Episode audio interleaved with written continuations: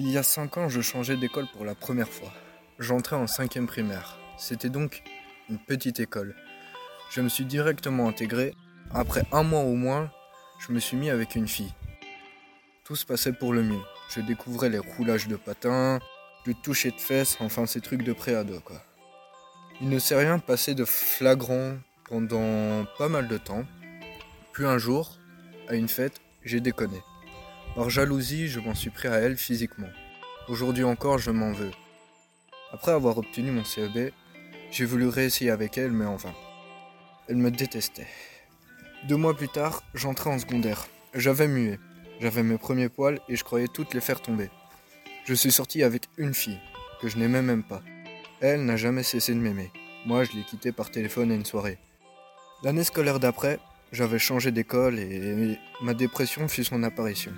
J'ai commencé à changer mon style, je suis devenu emo, j'ai commencé à fumer, j'ai mûri, fait ma première fois, assumé qui j'étais et surpassé le regard des autres.